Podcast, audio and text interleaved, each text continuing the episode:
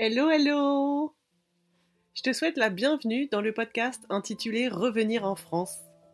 Si tu es expatrié, français ou étranger, voyageur, PVTiste ou tour du mondiste, tu es au bon endroit. On aborde ici tous les sujets, joyeux et délicats, liés au retour à la maison et à l'installation en France, que ce soit au niveau personnel ou professionnel. Moi, c'est Magali et je t'aide à comprendre les enjeux liés à un changement de vie comme celui-ci. Mon souhait, c'est de t'accompagner du mieux possible pour ton installation en France. Je me réjouis de te retrouver par ici pour te partager des anecdotes, des conseils et des témoignages pour que tu puisses à ton tour te préparer. J'espère que notre épisode te plaira. Je t'encourage à le partager à tes amis et à laisser un commentaire bonjour à tous et bienvenue dans ce nouvel épisode de podcast. Je suis accompagnée aujourd'hui de Solène qui a été expatriée pendant huit ans euh, en Australie et qui a décidé de revenir il y a à peu près un an et demi. Tu nous expliqueras tout ça euh, dans le détail euh, juste après. Je laisse la parole à, Solène et je te laisse te présenter en trois mots. Mhm. Eh ben, bonjour à tous. en trois mots, donc le premier, je dirais souriante. Euh, parce que voilà, on me complimente toujours pour mon sourire et je suis souvent de bonne humeur. Deuxième mot, je dirais voyage. Parce que justement, euh, depuis que j'ai voyagé euh, en Australie, bah, j'adore ça, alors qu'avant, pas du tout. Et j'ai envie de découvrir de nouvelles cultures, de voilà, j'ai ce besoin d'aller voir ailleurs, on va dire. Et troisième mot, c'est animaux, tout simplement, parce que j'adore les animaux, ils me font du bien tous les jours. C'est voilà, je les aime trop, quoi. Merci pour ta présentation, merci d'être avec moi aujourd'hui. Écoute, je suis ravie de te, de te retrouver. Euh, avant qu'on parle du retour en France, moi ce que j'aime bien, c'est qu'on fasse un petit retour en arrière et que tu nous expliques, euh, avant d'être rentré, tu es parti et dans quel contexte es-tu parti en Australie et à quel moment, si tu nous, veux nous donner quelques éléments à ce sujet? Du coup, j'avais 23 ans, euh, donc j'avais eu mon master en droit. Et puis, euh, à la suite, j'avais travaillé chez les avocats, etc. Et puis, je voyais bien que ça me plaisait pas. Et j'étais un peu perdue. En fait, je ne savais pas quoi faire. Euh, ma seule, euh, pas raison de vivre, j'exagère, mais c'était le cheval, aller au cheval. Et voilà. Et je, professionnellement, j'étais vraiment perdue. Et j'ai vu une, une annonce sur le site de la Fédération française d'équitation d'une famille en Australie, donc une famille française qui recherchait quelqu'un pour être monitrice, enfin pour travailler dans le centre équestre en Australie. Je me suis dit, bah, pourquoi pas, euh, c'est une famille française, donc je ne vais pas être larguée, je vais pouvoir parler français, parce que je ne parlais pas un mot d'anglais. Je me... Et puis pour moi, l'Australie, c'était pas si loin. Enfin, vraiment, je m'imaginais. euh, Enfin voilà, j'ai regardé un peu des photos du centre équestre, tout ça. Je me dis, ouais, c'est super, il y a l'air de faire trop beau. euh. Et puis comme j'étais perdue, euh, je me suis dit, ben j'y vais, et puis euh, je vois quoi. J'ai postulé, j'ai été prise. Et euh, à la base, c'était pour partir pour un an. Très bien. Qu'est-ce qui fait que tu restes huit ans finalement? Et bah du coup, je fais ma première année, je rencontre des amies françaises. On s'est vraiment amusé, on a voyagé. Enfin, vraiment, on était un peu backpacker tout en. Enfin, voilà, on travaillait pas dans les fermes ou quoi que ce soit, mais euh, on s'est vraiment amusé. J'ai eu un sentiment de liberté. Enfin, j'avais zéro responsabilité ou presque. Euh, je m'occupais pas de mon futur. Euh, voilà, toutes ces questions dont je me posais quand j'étais en France, je m'en occupais pas. Et puis, de fil en aiguille, bah, j'ai rencontré quelqu'un dont je tombais amoureuse qui lui travaillait déjà en Australie et qui était sponsorisé. Donc j'ai pu me mettre sur son visa. Et puis on est resté, on est resté ensemble. Et de fil en aiguille, en fait, je suis passée de travailler avec les chevaux, qui était ma passion, à euh, travailler dans, le domaine plus administratif, euh, en école puis en université. Et en fait, je me suis rendu compte que la qualité de vie en Australie était quand même très bonne. Euh, alors bien sûr, plein de choses en France me manquaient. Mais voilà, et si j'avais pas eu mon conjoint, entre guillemets, je, je serais peut-être pas restée aussi longtemps. Lui, voulait attendre qu'on ait la nationalité australienne avant de rentrer, parce que moi, je lui avais dit que j'avais envie de rentrer. Euh, voilà, encore une fois, j'étais un peu perdue. Et lui, il voulait absolument qu'on ait la nationalité australienne euh, pour avoir euh, le passeport et un retour si jamais voilà, on avait besoin plus tard. Et du coup, bah, ça nous a fait rester six ans, plus euh, bah, Covid qui est arrivé au moment où on voulait partir. Donc, on est resté coincé en Australie, donc on est resté deux ans plus. Ça fait huit ans en tout. Est-ce que tu te souviens de ces, tes besoins ou les motivations qui ont fait que vous êtes rentré en France? Oui, bah depuis, depuis la deuxième année, en fait, moi en Australie, j'ai éprouvé ce sentiment de... euh, comment dire? Je, ma culture me manquait, euh, ma famille me manquait, j'étais, enfin, je suis fille unique, donc euh, voilà, j'avais, j'ai vite eu ce sentiment de culpabilité en me disant, j'abandonne entre guillemets mes parents. Ça, ça m'a pas lâché en fait. Euh, j'ai eu aussi ce sentiment où, bah, une fois que mes amies françaises qui, elles, avaient fini leur visa de deux ans, sont parties, bah, en fait, je me suis retrouvée euh, pas sans amis, mais sans vrais amis, on va dire. Parce que voilà, des gens, on en connaît, on fait des rencontres, etc. Mais c'est pas des vrais, vrais, vrais amis sur qui on peut compter, euh, qu'on peut appeler à tout moment de la, nuit. Ça, c'était dur. Dans mon travail, donc j'ai commencé à travailler dans un lycée. Et euh, parler anglais, etc., euh, au point de vue administratif, eh ben, je voyais que j'avais des lacunes, j'avais du mal. Donc là, pareil, ce- cet attachement au français à la France s'est fait ressentir en me disant, en fait, j'étais bien plus à l'aise quand je parlais français. Euh, et puis voilà, un manque général. en France, j'étais dans un groupe d'amis avant qui, voilà, on faisait beaucoup de choses ensemble. Dès qu'on organisait quelque chose, on le faisait. Là, en Australie, quand je lançais des trucs euh, à faire ou une randonnée ou peu importe, ben, en fait, personne n'était, euh, personne n'était dedans. J'avais du mal à ce que les gens, euh, enfin, se fidélisent entre guillemets autour de moi, quoi, quand j'organisais les choses. Et ça, ça me manquait beaucoup. J'avais pas ce groupe euh, qui me soutenait, en fait. Voilà. Et puis, euh, le fait d'être loin, le fait de devoir prendre un avion euh, pendant 24 heures pour rentrer, tout ça font que bah, je me, je me posais des questions. J'étais pas forcément à ma place. Et puis du coup, peut-être que le Covid, le fait pour l'Australie d'être resté bloqué et de pas Mm, avoir de solution de quitter le territoire, en tout cas pas si facilement que ça, euh, ça a peut-être, en tout cas dans les deux dernières années, renforcé ton envie de rentrer? Pas forcément, parce qu'en fait, on savait déjà qu'on allait rentrer, parce qu'on était dans le processus. Et puis, en fait, quand je me disais, bah, j'ai pas le choix, bah, en fait, c'est assez bien passé, parce que j'avais pas le choix. Donc, j'avais pas l'impression de me dire quand c'est que je rentre, euh, quand est-ce que mes parents vont pouvoir me voir, quand est-ce que... J'avais pas le choix, on était coincés. Et en fait, bah, c'est là où j'ai commencé à aller mieux en Australie, à me dire, à vraiment profiter de tous les moments, être dans la rue, à regarder les arbres, à me dire, ouais, c'est magnifique, à regarder les perroquets, et me dire, ouais, ils sont trop beaux. euh, Enfin, vraiment à profiter de chaque moment. Et comme le Covid, nous, c'est vrai qu'on n'a pas été très confinés en Australie, ben, en fait, c'était pas si dur. Alors, il y avait une dure période parce que j'avais vendu ma jument que j'avais achetée justement dans le but de rentrer en France.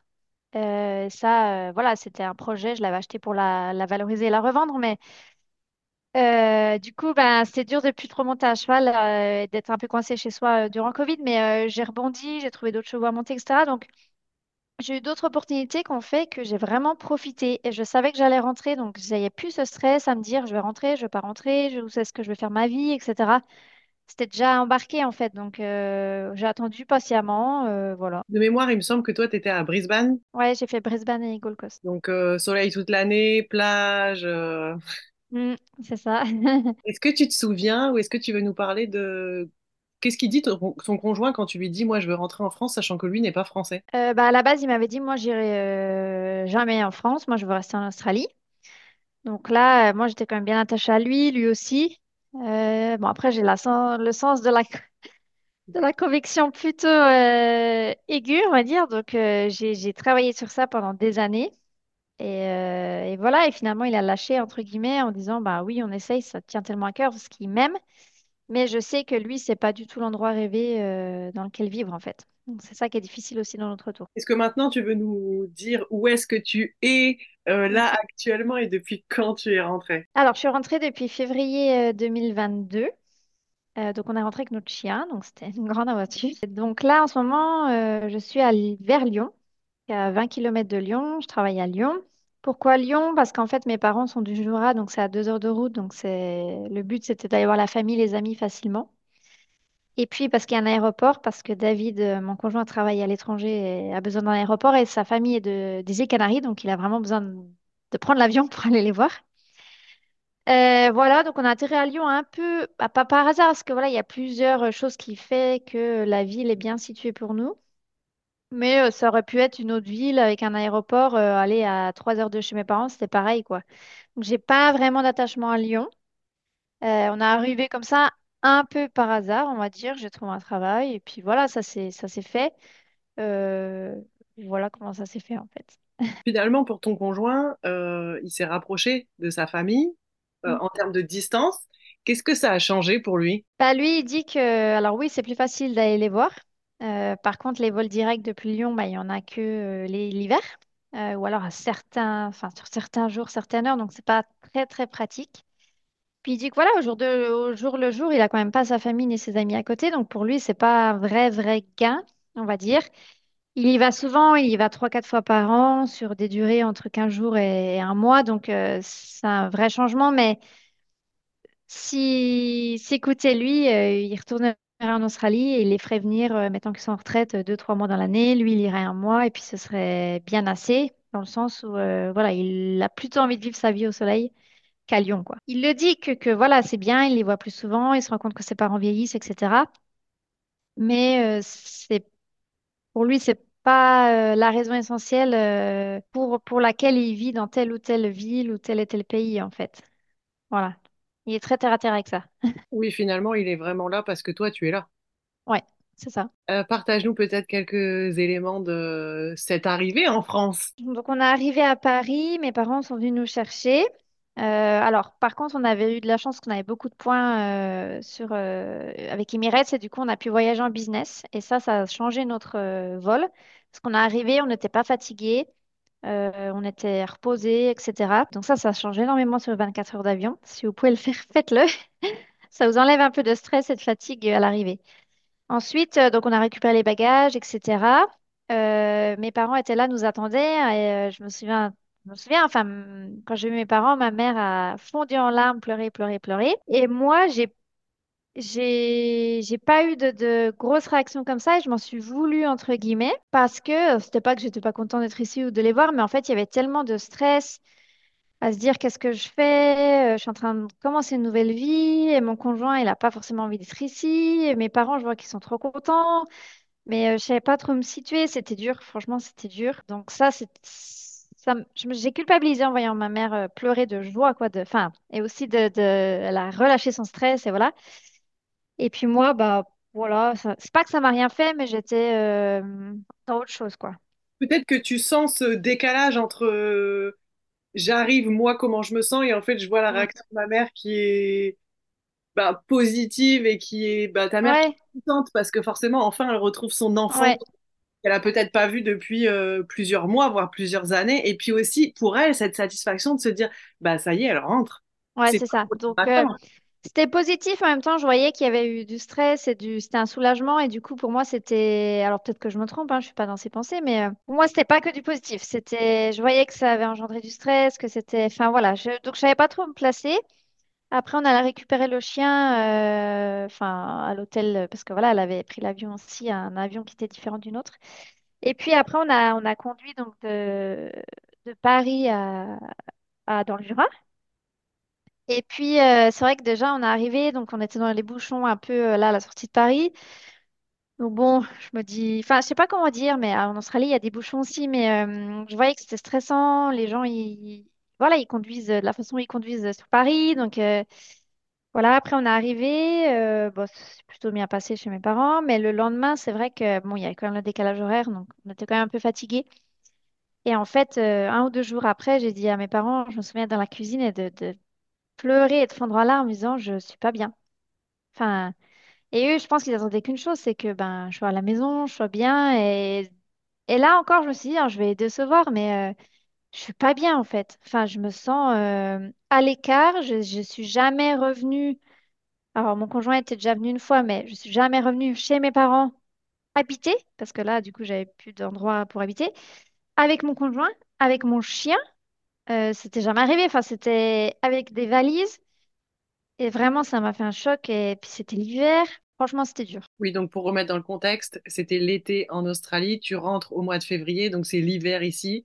Tu Mm. rentres chez tes parents avec ton conjoint qui est étranger, ce qui parle le français? Ouais, il parlait un petit peu, ouais. Là, il- à ce moment-là, il parlait un petit peu. Et puis tu rentres avec ton chien, donc ça fait quand même un, un grand changement. Peut-être avant de poursuivre sur comment s'est passée l'installation et l'arrivée en France, est-ce que tu veux nous dire quelques mots sur ta préparation avant de rentrer? Comment tu te prépares un petit peu à ce changement, puisque c'était quand même un- une envie que tu avais depuis longtemps? C'était une envie que j'avais depuis longtemps, mais depuis Covid et depuis le moment où on s'est dit on part et que du coup on a été, on est resté coincé, j'ai passé tellement de bons moments et à me dire je profite qu'au final euh, j'avais moins cette envie de partir.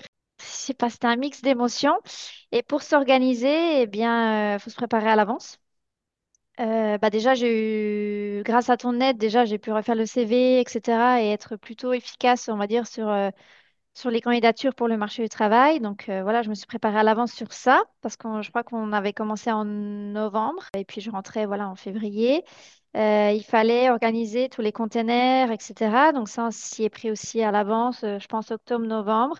Euh, pour le chien, pareil, euh, ce qu'il fallait la ramener? Il faut savoir qu'après en France, ben, tout prend énormément de temps, donc il faut essayer d'avoir tous les papiers prêts euh, se renseigner. Pour les logements, ben, il faut déjà essayer d'avoir quelqu'un qui se porte caution pour vous. Enfin, voilà, il y y y a énormément de choses à penser. Après, moi, je suis quelqu'un qui est très organisé et euh, qui pense à l'avance parce que j'aime pas avoir des problèmes, euh, des imprévus. Donc, euh, voilà, c'était pas très trop dur, mais c'est une charge mentale énorme. Par contre, on a pu la partager entre mon conjoint et moi.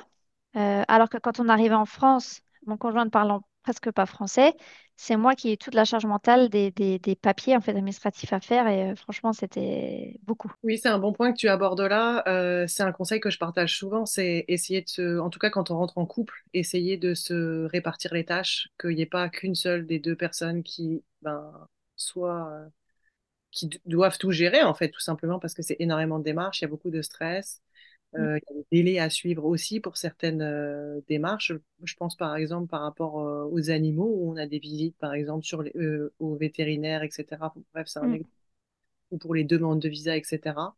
Donc c'est mm. vrai que quand on peut se répartir les tâches, ça c'est quand même bien. Donc toi, dans ton cas, finalement, tu as tout géré quand vous êtes arrivé en France parce que ton conjoint ne parlait pas super bien le, le Ouais. Bah, tout ce qui est euh, recherche de logement, euh, des, trucs bêtes, mais on a emménagé dans une maison à louer qui était neuve. Donc, euh, mise en place d'Internet, la ligne téléphonique, enfin tout, tout, tout. Et j'ai, j'ai tout géré. Après, voilà, c'était le deal. Lui, il n'était pas à l'aise en français. Donc, Mais je vous donne un exemple. Enfin, il faut s'accrocher quand même avec l'administration française. David a eu son permis moto en Australie. Donc, l'Australie et la France ont des, accords. Donc, on peut échanger le permis australien en permis français. Sauf que déjà, ils ne vous donnent pas le niveau que vous avez eu, ils vous donnent un niveau en dessous. Bref. Donc, euh, il y a un site qui s'appelle la NTS où on peut faire des démarches administratives, etc. Donc là, moi, je fais toutes les démarches. Euh, Il y a, euh, sans rire, une quarantaine de documents à déposer sur le site. Donc, ça prend deux heures. Il faut avoir tous les documents. En plus de ça, il demande des traductions. Donc, il faut bien euh, essayer de faire traduire certains documents euh, à l'avance parce que voilà, ça prend un peu de temps. Et euh, tout ça pour nous dire, au bout de six mois, un peu plus de six mois, que la demande a été refusée parce que la photo qu'on avait mis d'identité était à peine coupée et il voyait pas le reste de ses cheveux en fait. Et David en fait avait des dreadlocks donc il les avait attachés donc voilà ça avait enfin bref. Donc en fait au lieu de nous dire renvoyer une photo correcte, ils ont tout annulé. Donc rebelote, redéposer tous les papiers, attendre euh, encore six mois je crois. Donc au final en fait ça a mis un an pour qu'il ait euh, son permis euh, échangé en permis français. Donc franchement il faut s'accrocher. Mais tout se fait. Ouais, je suis pas du tout surprise par rapport à ce que tu expliques. Moi, j'ai fait ma demande de permis international et euh, je suis partie en Australie sans, puisque elle est arrivée- je crois que mon permis est arrivé à la maison quatre mois après. Oui, Bon, c'est tout. Euh, peut-être euh, la chance dans l'histoire, je sais pas si c'est une chance, hein, mais euh, euh, tu sais, il y a des pays qui n'ont pas noué d'accord avec la France et il y a des personnes, en fait, soit des Français qui ont passé leur permis à l'étranger ou des étrangers qui ont eu le- leur permis à l'étranger, quand ils viennent en France, en fait, ils doivent tout refaire. Là, du coup, bah, on connaît le, le coût du permis de conduire euh, en France, c'est un autre délire. oui, Donc, euh, vrai. Oui, oui, y a eu un petit peu de chance dans ta situation. voilà. Il y a, il y a euh. des choses positives, effectivement, parce que, par exemple, l'accord avec l'Espagne, parce que David est espagnol, euh, il n'y a pas d'accord. Donc, il aurait dû, par exemple, le refaire là-bas, son permis moto. La sécurité sociale, etc., euh, c'était, euh, voilà, il faut 50 documents, euh, il faut suivre. Nous, ils avaient perdu euh, le dossier de David. Enfin, c'est, euh, il faut s'accrocher, c'est long. Et c'est pas facile, mais au final, on ressort avec tous les documents à un moment donné, ou les cartes qu'il nous faut, euh, voilà. Ton envie de, de revenir initialement était principalement liée au fait que tu sois fille unique.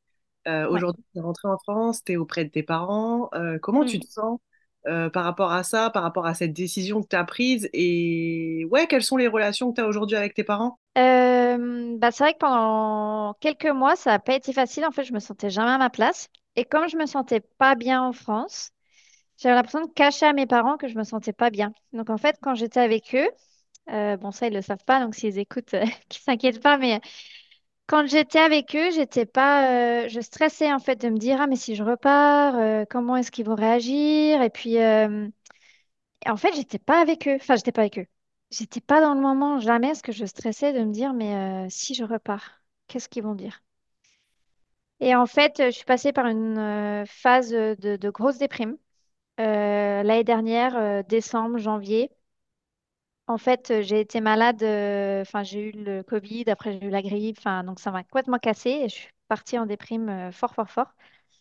Et puis j'ai dit à... Donc j'avais une semaine d'arrêt, j'étais chez mes parents et puis bah, j'ai parlé pas mal à mon père. Et je lui ai dit, voilà, je me sens pas bien, euh, ci et ça. Et j'ai expliqué, euh, c'était pas facile parce que j'avais pas envie de le rendre triste. En même temps, j'avais besoin de parler, euh, voilà. Et puis euh, de fil en aiguille, cette année, je leur en ai parlé un petit peu en disant, ben, je me sens pas tout à fait à ma place. Aussi euh, du fait que ben, mon conjoint se sente pas tout à fait à sa place non plus. Donc ça joue beaucoup. S'il était très heureux. peut-être que je me sentirais aussi mieux ici. Donc ça, c'était pas facile de, leur dire en fait. Et, et d'ouvrir la porte, de dire bah je vais peut-être repartir un jour en fait. Parce que euh, voilà, je sais pas où je suis heureuse, mais en même temps, euh, je sais pas. Euh, quand j'étais en Australie, les choses de la France me manquaient.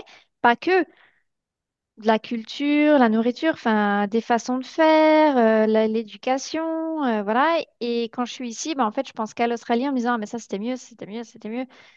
Donc je me dis, est-ce que je serai un jour satisfaite? Donc ça, j'en sais rien.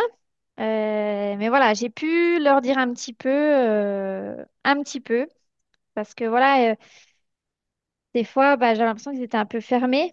Euh, et puis moi, je pleure facilement. Donc euh, dès que ça me stresse et que je suis euh, anxieuse, ben, je pleure. Donc je me dis, ben, si je pleure, en plus, euh, bah, eux, ils vont voir que je suis triste. Et puis c'est pas le but, parce qu'en fait, je suis rentrée pour être heureuse. Donc euh, voilà, pas facile. On en a parlé un petit peu. Tu te souviens de leur réaction quand tu leur as dit ça et quand tu t'es ouverte, quand tu as, enfin parlé? Bah, j'étais, oui, oui, bah, ma maman, elle, elle me dit que voilà, il faut que je sois heureuse et puis que je fasse ma vie, mais je sais que bah, elle est un peu triste, enfin, elle veut pas me voir comme ça, et puis aussi, bah, elle aimerait bien que je sois, je reste euh, vers eux, enfin, c'est normal. Euh, je pense que moi, j'ai ma meilleure amie qui m'a dit un jour, non, moi, si mes enfants ils partent au bout du monde, euh, jamais de la vie, alors que ces enfants ont que deux ans et un an et demi, donc, enfin, non, mais et donc je comprends, je comprends. Et mon père, euh, bah, je voyais qu'il était triste et ça, ça me... Il a le droit d'être triste, il peut pas cacher ses émotions et ça, ça me faisait du mal. Enfin, j'avais pas envie de le rendre triste en fait, c'est tout, mais j'avais besoin de le dire et ben voilà, il fallait ouvrir un peu la conversation, mais eux, ils ont rien à me proposer. Enfin, je veux dire, c'est c'est moi qui fais ma vie, ils peuvent pas me dire reste ou pars. Euh, et voilà, ils sont un peu bloqués là-dedans et je les comprends. C'est pas eux de. Enfin, ils peuvent pas solutionner mon problème de, savoir où je suis bien. Euh, après, voilà, c'est vrai que moi, je. Un jour, mon père m'a dit non, mais tu sais, si, euh, si, vraiment tu venais à partir, ben tant pis, on ira te voir ou on ne sera pas les, derniers parents à avoir des enfants à l'autre du monde. voilà. Mais je sais que c'est à contre-cœur, quoi, et, c'est dur, ouais. Est-ce que depuis que, que tu es rentrée, vous voyez régulièrement, vous arrivez quand même à passer des moments heureux ou Ouais, finalement euh, ce sujet ouais. est quand même toujours là? Non, non, bah là, ça va mieux. Je, même moi, je me sens plus dans le présent et je profite euh, enfin, du moment normal, quoi. Parce qu'avant, pareil, je me disais, ah, bah, je vois mes parents, mais il faut que je profite, il faut que je profite, il faut que je profite, parce que si je repars ou s'il leur arrive un truc, ou... et du coup, je profitais pas parce que ben, j'étais pas dans le moment, quoi. Je... Et là, maintenant, je les vois normal, comme si, euh, bah, enfin, après, j'habite à deux heures, mais je les vois au moins une ou deux fois par mois parce que j'y vais souvent ou ils viennent. Euh, ils gardent mon chien, etc. Donc, on se voit beaucoup. Euh, et au final, je me sens bien. Enfin, c'est comme si j'habitais presque à côté et qu'on se voyait. Et puis, on a une relation normale. Je veux dire, c'est pas. Voilà, après. euh, Ouais, non, maintenant c'est plutôt normal. Mais ça a mis du temps pour moi à me sentir bien alors que j'avais qu'une envie, c'était ça. Mais je pense qu'on peut pas forcer les choses et puis mon stress prenait, prenait le dessus. Oui, puis après, euh, il faut quand même euh, se rappeler que tu es parti pendant huit ans et que retrouver sa famille, euh, tu vois, c'est pas si facile que ça. Enfin, il y a plein Ouais. d'ajustements à mettre en place. Quand tu passes de te voir une fois tous les deux ans à bah, on se voit une fois par semaine ou on Mm. vit ensemble, puisque quand tu es arrivé, tu Ouais. vivais chez tes parents avec ton conjoint. Enfin, c'est, il y a quand même un gap et je pense Ouais. que, comme tu le dis, en fait, ça prend du temps. Il faut accepter que ça prenne du temps que ça se mette en place, qu'on se retrouve, qu'on ait des nouveaux automatismes, etc. Et, voilà. Là, ce qui est quand même positif, c'est que euh, finalement, tu as réussi à exprimer, à communiquer. Ça, c'est quand même important dans le retour en France. Et puis, euh, avec le temps, d'avoir chacun réussi à prendre ses marques, finalement. Ouais, tout à fait. Mais après, ça, c'est pareil avec les amis. Enfin, je me suis sentie en décalage à fond. Enfin, je, je- Voilà, eux, ils, ont leur vie, etc. Donc moi, je me suis dit, ah bah tiens, je vais rentrer. Euh, C'est aussi pour voir mes amis. C'était un gros point, ça. euh, voilà. En Australie, quand je suis partie, j'avais deux très, très, très, très bonnes amies, voire trois. Mais sinon, c'était juste des, c'était des amis, euh, voilà, à côté, quoi. Et donc, je me suis dit, je vais voir tous mes amis d'avant, et puis ils font plein de trucs ensemble, et puis ils font des repas, et puis si, je vais pouvoir en profiter, et puis ça va être trop cool. Puis en fait, je vois bien que tout le monde a sa vie, euh, tout le monde est occupé par ses propres activités. Alors oui, ils se voient, et puis moi, je suis quand même à deux heures de route, donc je les vois pas tout le temps quand ils se voient tous ensemble, et puis tout le monde ne se voit plus tous ensemble euh, régulièrement, mais ils ont des enfants, etc. Mais c'est vrai que je me suis sentie en décalage sur plein de trucs. Euh, en Australie, on sait qu'on gagne très bien sa vie. Moi, le côté financier, c'était important, ça l'est toujours. Et il y avait des choses qu'ils ne comprenaient pas dans, dans les choses que j'avançais euh, qui en France pour moi n'allaient pas, enfin ne vont pas, euh, comme la qualité de vie, comme le fait qu'on soit payé euh, rien du tout, comme ça c'est c'est dur et je suis en décalage avec eux. D'autres choses, en fait on peut pas se mettre à la place d'une personne et puis hein, ils peuvent pas se mettre à ma place en Parce que j'ai vécu à l'étranger, est-ce que j'ai vécu d'autres choses? Je dis pas que c'est mieux ou que c'est moins bien que eux, mais j'ai vécu autre chose. Je suis passée par plein d'états d'émotions, de, de tout, qui et eux, ils ont eu d'autres émotions dans leur vie. Je veux dire, c'est pas, mais euh, pas celle-ci en tout cas. Et euh, vraiment, quand euh, je pense qu'ils devraient en avoir marre que je compare avec l'Australie ou que, mais j'en ai besoin en fait. Enfin, je, ça fait partie de ma vie. Ça fait huit ans. Ça fait, moi, ma meilleure amie, elle me dit toujours, ben non, mais la vie c'est des sacrifices, tu sais. et j'ai eu du mal parce qu'en Australie, le seul sacrifice que je faisais, c'était de pas avoir ma famille. Mais sinon, euh, j'avais une vie euh, enfin, top. Franchement, euh, niveau qualité de vie, tout ça, j'avais, j'ai, j'avais pas à me plaindre. Enfin. Et donc, je me suis retrouvée en décalage sur ça. euh, ouais, de, de regarder au supermarché quand je fais mes courses. quand je dis ça, quand j'ai commencé à dire ça à mes collègues, que ça me, enfin, pas que ça me saoulait, mais que voilà, j'avais pas l'habitude. Ils m'ont regardé avec des gros yeux aussi, en me disant, bah, en fait, c'est la vie ici. Enfin, vraiment en décalage. Donc, je me dis, il faut faire attention à ce que je dis. Euh, voilà, c'était pas toujours facile et puis surtout, euh, je pense qu'ils n'ont pas forcément compris euh, le fait que je sois triste pendant longtemps d'être revenue alors que j'avais parlé de ça pendant des années, quoi. Euh, je veux revenir, je veux revenir, je veux revenir, je, je les basse, je les bassinais avec ça, euh, j'avais envie de rentrer et puis euh, au final, je suis là et puis bon, pff, ouais, ça se passe, quoi. Après, il y a toujours ce qu'on projette et puis la Mm, réalité ce qu'on vit aussi, de ce qu'on expérimente comme aventure. c'est ça. enfin, on peut anticiper, préparer plein de choses, mais on peut pas tout prévoir. Il y a aussi, euh, voilà, le facteur euh, imprévu, le facteur bah, de la vie aussi qui. Euh, Ouais, puis on change. Et puis jamais je m'étais dit euh, deux jours après que tu sois rentré, tu vas pleurer parce que tu, tu penses que t'es pas au bon endroit. Et c'est ce qui est arrivé. Jamais je m'étais dit ça. Enfin, voilà, il y y a plein de choses qui font qu'on évolue. Et puis il y a des situations qui, ouais, qui changent en fait. Est-ce qu'on pourrait aborder le, un peu dans les deadlines pour voir comment ça s'est passé pour toi? Donc, tu es arrivé euh, au mois de février. Dis-nous Mm. peut-être à peu près combien de temps tu es resté chez tes parents, à quel moment tu as réussi à trouver un travail, euh, comment tu as fait pour le logement, combien de temps ça a pris, Mm. euh, tu sais, un petit peu qu'on ait une idée sur la durée. Et ben du coup, on s'était, on avait commencé à s'organiser, donc travail, logement, etc. C'était avec toi, donc euh, je crois que c'était début novembre. Et euh, donc on est arrivé fin février. C'était la semaine du 20 au 22 février. Euh, on est resté euh, une semaine chez mes parents. Ensuite, je suis partie aux îles Canaries avec mon conjoint, chez sa famille. Donc là, 15 jours après hein, mon arrivée, j'avais déjà lancé le processus de candidature et tout avec toi. Donc du coup, j'avais pas mal d'entretiens. Alors, dans mon domaine, c'est-à-dire l'administration, on va dire, enfin dans l'éducation, mais euh, plutôt dans, dans le suivi euh, des apprentissages, etc. Mais aussi dans un domaine que je voulais tester, la radio, parce que j'avais fait de la radio en Australie et j'aimais trop ça. Et du coup, euh, donc je me suis orientée aussi production média, etc. Et aux îles Canaries, bah, au passer des vacances, j'ai passé pas mal d'entretiens en visio. Donc ça allait assez rapidement au final, parce que j'avais accentué mes recherches en janvier. voilà, donc j'avais eu, allez, première, deuxième semaine de mars, pas mal d'entretiens. Euh, donc j'ai été prise dans une euh, société qui fait de la production télé, la, plus grande en France, donc c'était euh, super. Et j'avais commencé début avril. Parce que bon, je m'étais accordé quand même un petit de vacances, etc. Donc tout début avril, je commence. C'était un job, je savais, entre guillemets, pas que j'allais pas y rester, mais très très mal payé. Et ça, moi, c'est un truc qui me convient pas. Et euh, j'avais fait de la production radio, donc la production télé était pas, pas que de la découverte, mais c'était différent. Donc j'ai appris plein de trucs. Sauf que je me suis rendu compte que ben, niveau salaire, euh, ça suivait pas.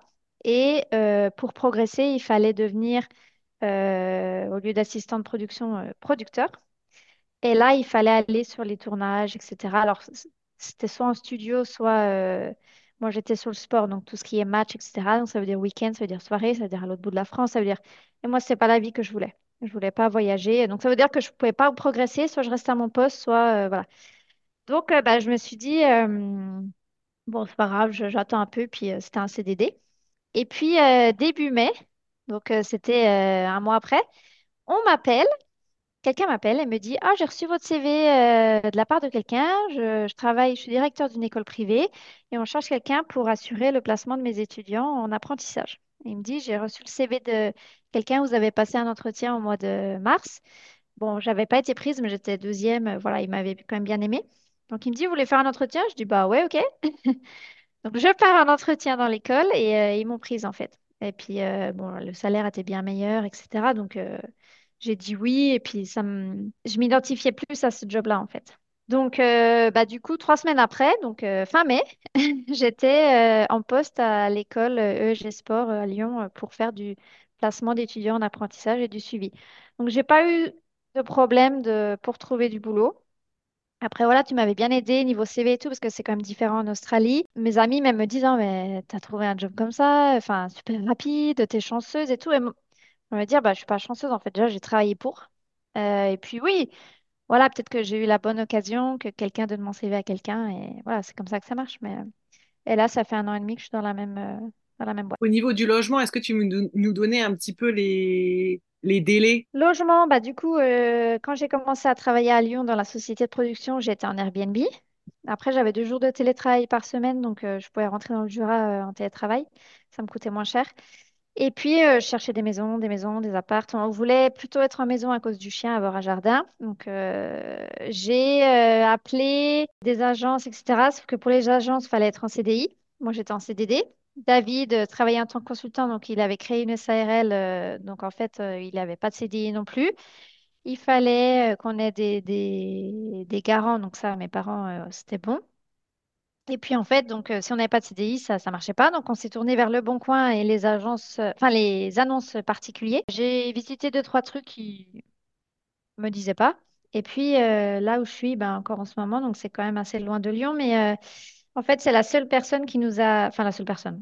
J'ai visité peut-être cinq biens en tout, mais qui nous a donné la chance sans avoir de fiche de paye les trois derniers mois, parce qu'en fait on a on l'a rencontré en avril, donc je venais de commencer mon CDD, sans avoir d'avis d'imposition de l'année d'avant.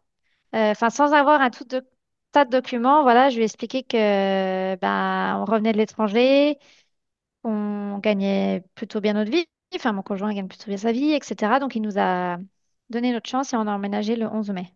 Donc c'était assez rapide, mais bon, un mois déjà en Airbnb, euh, d'aller d'un endroit à un autre euh, en laissant le chien chez mes parents en plus. Donc C'était pas très facile, mais c'était pas très long. Oui, finalement, ça s'est quand même enchaîné assez facilement et rapidement. Ouais, ouais.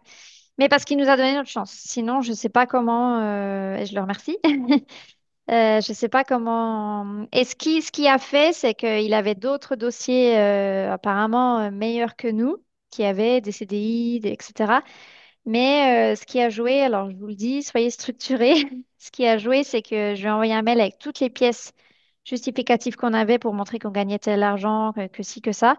Et euh, j'ai tout structuré, j'ai tout bien nommé, j'ai tout, enfin, pour que ce soit facile pour lui à lire.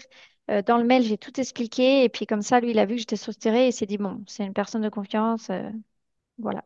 N'hésitez pas à être structuré. En effet, je communique énormément là-dessus et tout le monde me dit, mais Mag, je comprends pas pourquoi tu fais que ça, de nous parler ben, que du logement et de l'emploi. Mais en effet, euh, le fait de rentrer avec un contrat de travail, une promesse d'embauche, un contrat de Mm, travail français ou une promesse d'embauche pour travailler en France, c'est déjà le point d'entrée vers un logement. mm, Donc, quand on rentre en couple, ben, quand on en a deux, c'est le mieux. Quand on mm, en a un, c'est déjà bien. Euh, mais le fait d'être salarié et le fait d'être en CDI va considérablement aider à la prise de logement. Donc ça, c'est quand même un élément euh, qui est important, qu'il faut comprendre, qu'il faut avoir en tête. Parce que sinon, ben, on, on a des personnes qui, comme toi, tu vois, arrivent à euh, tomber sur la bonne personne et ça, c'est mm, chouette. C'est pas mm, toujours le cas. Donc, en effet, pour sécuriser au maximum, on essaye de rentrer avec un emploi et c'est pour ça que tu vois, comme on l'a fait toutes les deux, on essaye au maximum de démarrer la recherche d'emploi avant de rentrer et de rentrer avec ce fameux euh, travail, soit euh, le contrat de travail déjà signé ou la promesse d'embauche, parce que du coup, on peut lancer avant de rentrer aussi les démarches de recherche mm, d'emploi avec des visites à distance ou avec euh, une personne sur place qui vient prendre le relais. Ça fonctionne. mm. Donc ça, c'est quand même assez important. Mais du coup, trop bien pour toi. On voit que euh, voilà, c'est quand même assez fluide, c'est quand même assez, euh, Ouais. assez rapide. Moi, je le vois, hein, c'est ce que je dis, hein, quand c'est assez fluide comme ça, euh, c'est quand même qu'on est au bon endroit. Est-ce que peut-être tu veux nous dire, euh, du coup, là, ça fait un an et demi que tu es rentré, euh, comment tu mm. te sens, peut-être les différentes phases euh, par lesquelles tu es passé, quoi? Eh ben, j'ai eu un an très dur où je me suis sentie décalée tout le temps. Avec mes amis, avec euh, ma famille, au boulot. Euh, je, je sais pas, les gens disaient quelque chose et je me disais, mais en fait, ça, ça me ressemble plus. Avec mes, mes amis, je me disais, bah, ah, mais elles sont toutes stables, elles ont tous un boulot et un cheval et une maison et moi, j'ai rien. Enfin, vraiment, je me comparais tout le temps et limite, des fois, quand je les voyais, j'étais pas bien. Et après de, après de les avoir vus, ça allait mieux. Mais j'étais dans ce moment de dépression, quoi. C'était euh, dur. Ouais, de toujours comparer, de, de me dire que elles, elles étaient stables euh, et pas moi, que mon conjoint était pas bien, euh, que on savait pas si on allait rester, que si, on sait toujours pas. Je veux dire, c'est la vie est ainsi faite. Mais euh, donc j'ai eu un an très très dur. Au boulot, pareil. comme j'étais déprimée, j'étais irritable, on va dire. Je voilà, je suis passée par une phase où je faisais pas mal d'erreurs pendant deux mois. Le manager m'a fait confiance. Il a été très... euh, il m'a vraiment soutenue. Euh, c'est quelqu'un qui, a été ouvert là-dessus et qui m'a dit, euh, bah écoute, il faut progresser, mais on comprend que tu passes par quelque chose de difficile. Voilà, et puis là, petit à petit, alors j'ai eu l'aide aussi d'un- à un moment donné d'antidépresseurs qui m'ont aidé à, voilà, remonter la pente. Aujourd'hui, c'est bon. Euh, donc voilà, faut pas hésiter à se faire aider. J'ai vu un psychologue, j'ai vu un kinésiologue, j'ai vu un coach de vie. Enfin, vraiment, je me suis démenée en me disant, je peux pas rester comme ça, quoi. Euh, Et au jour d'aujourd'hui, bah, je me sens très bien dans mon travail. Euh, je pense que j'ai un rôle, je suis la plus ancienne maintenant de l'équipe, donc ça fait pas longtemps, mais voilà, il y a eu pas mal de turnover et, je me sens très très bien. J'aime de plus en plus ce que je fais. Euh, j'ai l'impression vraiment d'apporter aux étudiants une aide, etc., et d'être utile, donc ça, c'est important pour moi. Et puis, euh, dans la vie euh, familiale, ben voilà, je me sens plus à mon aise, etc. J'ai l'impression de plus rien cacher à mes parents. Bah, si je suis pas bien, je suis pas bien parce que je pense à... Voilà, je compare les pays, les... ce que j'ai, ce que j'aurais pas dans les deux situations, etc. Ce que je compare tout le temps. Puis, dans ma vie de couple, ben, disons qu'on essaie d'avancer. Donc là, le but, c'est d'acheter une maison euh, pour voir si, euh, voilà, on arrive vraiment à s'intégrer, à faire une vie ici.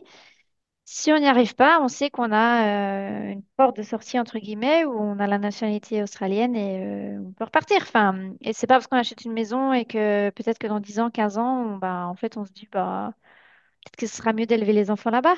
Mais voilà, après en France, je, j'essaie de positiver vraiment, mais avant, je voyais tout noir.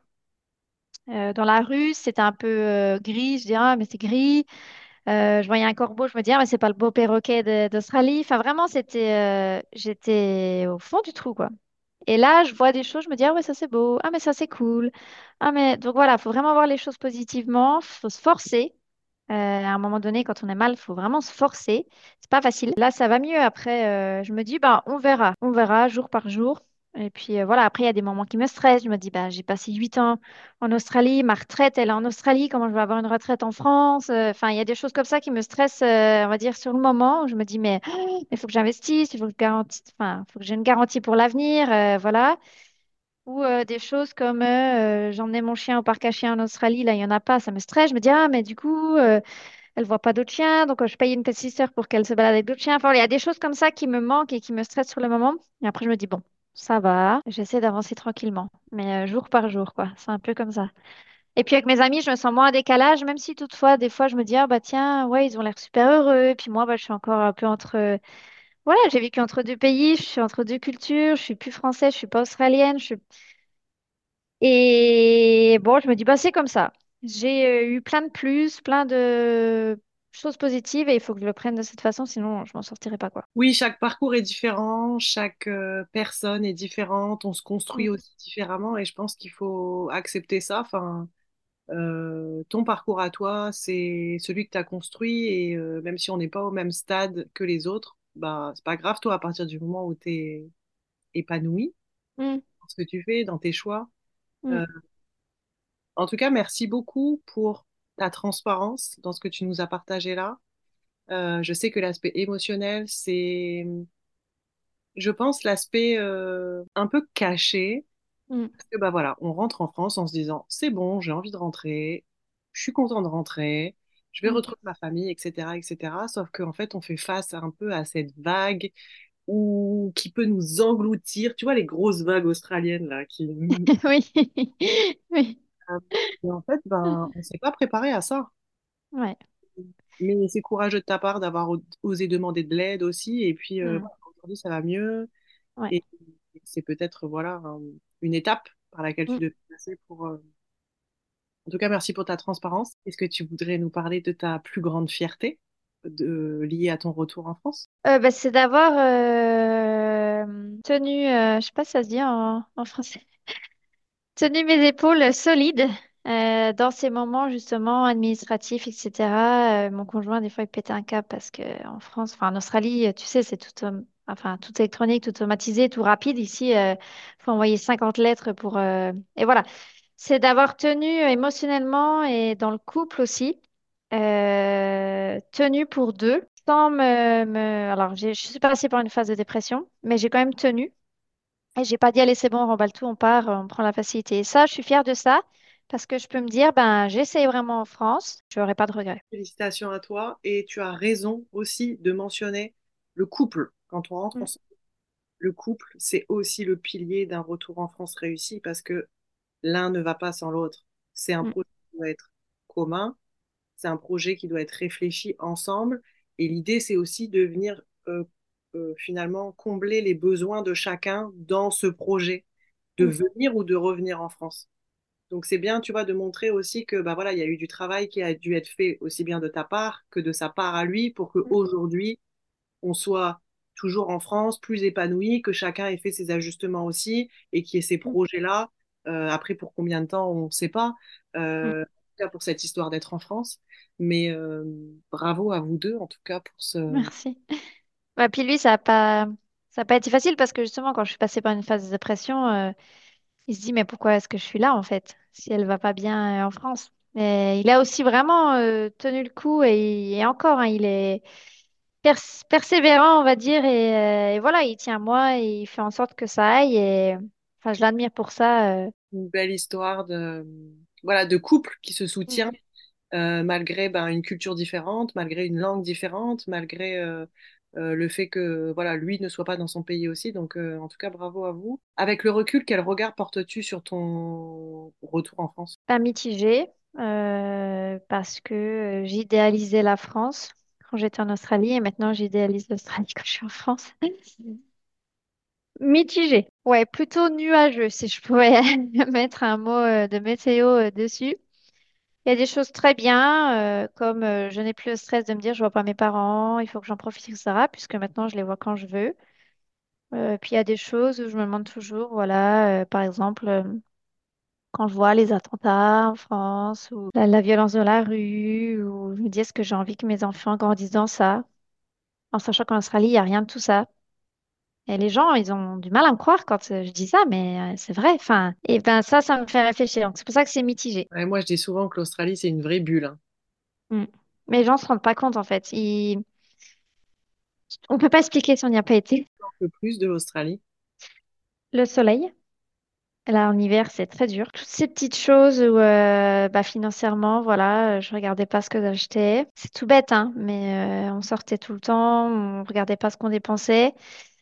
Euh, le, fait, les... quand je regarde les gens euh, dans le train en France, ben, souvent ils se plaignent ou ils font un peu la gueule ou quand ils parlent, etc. Alors qu'en Australie, ben, c'est différent, euh, c'est la vie au soleil, ils ont le sourire, ils sont relax. C'est un environnement qui est différent. L'Australie, c'est beau. Enfin, c'est un jour, je me balade avec des amis et en fait, il y avait une vue. on était dans le sud et il y avait une vue sympa, voilà, avec une petite montagne un peu vert, mais vraiment petit. Et puis elles disent, ouais, c'est trop beau et tout. Et puis moi, je dis rien de spécial. Elle me dit non. Je dis, ben, avec ce que j'ai vu en Australie, c'est, je veux pas paraître snob ou quoi, mais bon, je trouve ça moyen, quoi, ce qu'on voit là. C'est cool. C'est chouette. Mais j'ai vu des choses. euh, Enfin, puis toi, Magali, tu y as été en Australie. Donc, euh, tu vois ce que je veux dire. C'est c'est juste euh, hallucinant. Et en fait, elles m'ont dit, oh, mais c'est nul, Soso. euh, du coup, ça veut dire que tu t'émerveilles plus de rien. Enfin, et ça m'a fait un coup parce que je me suis dit, bon, déjà, je veux pas paraître snob. Et puis surtout, euh, non, je m'émerveille de, de plein d'autres choses. Mais donc voilà, l'Australie est, est- c'est un pays qui est beau. Et ici en France, bah, quand je suis dans ma campagne, euh, voilà, je trouve pas ça. euh, alors qu'en Australie, je sortais de ma rue, c'était magnifique. Donc voilà, il y a des ajustements comme ça. euh. Oui, ça prend du temps de réapprendre Mm. à aimer la France, en fait. Moi, je le vois que maintenant, mais ça fait un moment que je suis rentrée. Et Mm. après, par contre, euh, tous les points que tu mentionnes par rapport à l'Australie, euh, je suis vraiment d'accord avec toi. Le soleil, moi, c'est ce qui me manque le plus. Mm. Euh, moi, ce que j'ai adoré, c'est cet état d'esprit, c'est cette atmosphère un peu de, tu vois, tout est relax et tout. Et en effet, c'est quand même assez différent de ce qu'on voit ici. Ouais. Et oui, bah forcément, euh, les paysages euh, super beaux. Mm. Et, et surtout, moi, je, mon conjoint me disait, moi, je veux vivre à la mer, je veux vivre au soleil, etc. Et je disais, bon, moi, je m'en fiche, je peux vivre au milieu de la montagne, j'en ai rien à faire. Et en fait, non. En, ayant vécu huit ans en Australie et à la plage, eh ben, ça me manque énormément. Alors que j'ai j'ai passé que huit ans là-bas et la majeure partie de ma, vie, je l'ai passée dans le Jura. Donc, euh, on s'habitue vite, en fait, aux, aux bonnes choses. Après, pourquoi pas déménager maintenant, euh, toujours peut-être en France ou pas, mais près de l'eau en tout Ouais, cas. ouais, on a regardé un peu, mais il n'y a pas trop, trop de travail euh, dans le sud pour nous, quoi. Ouais, c'est vrai euh, en compte le- la vie professionnelle et la vie personnelle. Et en effet, ben, en France, il y a quand même des secteurs géographiques qui sont quand même beaucoup plus dynamiques. Donc, c'est mm, quelque chose qui est important. Mais mm, moi, je te rejoins complètement. hein. Moi, ce qui me manque le plus, c'est le chaud, c'est d'aller à la mm, mer, c'est de vivre près de l'eau. Mm. L'Australie, c'est quand même assez chouette pour ça. Merci de nous avoir pa- partagé tout ça. Euh, dernière question, avant qu'on termine. Quel serait le conseil que tu aimerais donner à quelqu'un qui est en train de préparer son retour en France? Eh ben, se préparer déjà administrativement. Euh, surtout, la plupart des points auxquels vous pensez euh, soient euh, réglés avant de partir, entre guillemets. Euh, que ce soit sécurité sociale, enfin tout, tout, tout. Il faut vraiment être organisé. Il y aura plein d'imprévus, donc euh, il faut se préparer, mais euh, il faut savoir s'adapter. Euh, il y aura énormément d'imprévus. Et puis voilà, savoir que, que les gens sur lesquels vous avez compté quand vous étiez en France et puis depuis quand vous êtes parti auront pas changé, mais vous, vous aurez changé. Et la vie n'est plus la même qu'avant. Et il faut s'adapter à ce que bah, aussi les gens peuvent nous donner, etc. et, euh, et pas le, prendre sur soi. Moi, j'avais l'habitude de me dire, ah, mais je suis rentrée en Australie, puis je vois jamais ma meilleure amie, mais ça m'énerve. En fait, non, elle a sa vie. Euh, voilà, on a des emplois du temps différents, et puis c'est comme ça. Ça veut pas dire que, bah, qu'il y a moins d'amitié ou quoi que ce soit, mais voilà, il faut se préparer aussi mentalement, et euh, après, il faut laisser le temps au temps. C'est-à-dire que chacun son rythme. Voilà, il y a des gens qui rentrent, tout se passe bien, ils sont super heureux dès le jour euh, 1. et je vous le souhaite. Et euh, voilà, le temps au temps. Merci beaucoup. En effet, chaque retour est différent, chaque personne avance à son rythme, euh, chaque personne rentre avec des motivations qui sont différentes. Et en effet, il y aura des imprévus, même si en tant qu'expat, on est quand même, euh, en général, on est, on a une capacité d'adaptation qui est quand même Ouais, assez euh. Importante et qui nous aide, hein, aussi bien quand on part, mais aussi quand on rentre. Et euh, voilà, je te rejoins aussi, euh, c'est sûr, on rentre en étant différent. Les personnes ont évolué aussi. Oui. Euh, la France a évolué. Ce sera pas la même France que quand vous étiez parti ou quand vous êtes revenu la dernière fois que vous êtes venu. Euh, donc, je pense qu'il faut accepter aussi tous ces points-là, lâcher prise sur ça et Mm, puis se faire confiance aussi. Parce que ben, finalement, quand on a cette envie, ce besoin-là, c'est pas anodin. mm, Euh, comme toi, tu dis, hein, tu l'avais presque envie depuis presque le début de rentrer. mm. Euh, finalement, c'est concrétisé avec ses hauts et ses bas, mais en tout cas, c'est Ouais. fait. Et, euh, félicitations. Euh, en tout cas, d'avoir euh, réussi à, à rebondir et puis à créer euh, voilà, cette euh, nouvelle euh, petite vie de famille comme ça à tous les trois, enfin, avec moi, le chien. Euh, et puis, euh, je vous souhaite euh, plein de, de bonnes, de bonnes choses pour la suite et puis des nouveaux projets euh, qui pourront se concrétiser. Euh, voilà, je ne sais pas si tu as un, un dernier mot pour la fin, quelque chose que tu veux nous partager. Non, non, bah suivez, euh, suivez votre instinct. Et puis, et puis voilà, tout changement n'est pas définitif. Merci beaucoup, Solène, pour ton témoignage, pour tes conseils. Merci à tous pour votre, votre présence parmi nous, pour votre écoute. Et puis, je vous invite à me retrouver sur les réseaux sociaux pour découvrir euh, mes conseils au quotidien. Et euh, à très bientôt. Merci. Et voilà, notre épisode est terminé. Je te remercie d'avoir passé ce moment avec nous. J'espère que ces conseils et ce témoignage te donnent l'espoir pour à ton tour concrétiser ton projet de venir ou de revenir t'installer en France. J'aimerais maintenant te proposer de rejoindre notre communauté. Tu peux me rejoindre sur Facebook, sur Instagram et sur LinkedIn sous le nom de Voyage, Emploi et Retour en France. Et enfin, si tu as encore des questions, je t'invite à m'écrire un mail et je serai ravie de t'aider à chaque étape de ton retour en France. À bientôt!